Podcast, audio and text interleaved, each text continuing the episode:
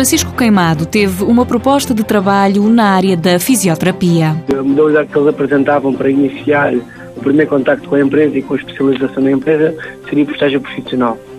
Dessa forma, eu tive que me registrar no IFP para depois ter acesso à, pronto, à medida do incentivo do, dos estágios profissionais. O estágio profissional superou as expectativas. Tivemos sempre mais algumas tarefas no âmbito da profissão do que era esperado, ou seja, desenvolvemos coisas até que não esperávamos desenvolver a nível de projetos de alguns projetos de investigação, textos para alguns artigos, algum auxílio a estudos científicos da nossa parte como avaliadores e como, como pessoal da intervenção digamos assim, e o estágio foi se desenrolando dessa forma. Foi convidado a ficar na empresa e a assinar contrato. Entretanto, já terminou mais um dos contratos, isto foi em 2013, em dezembro de 2013 comecei o estágio, em dezembro de 2014 terminei, fiz o primeiro contrato em janeiro de 2015, que terminou em janeiro de 2016 e iniciei um novo de mais um ano, de janeiro de 2016, que irá até janeiro de 2017. Francisco Queimado faz aquilo que gosta, é fisioterapeuta em condições neurológicas. Todos os distúrbios tenham a ver com o sistema nervoso central e com o cérebro,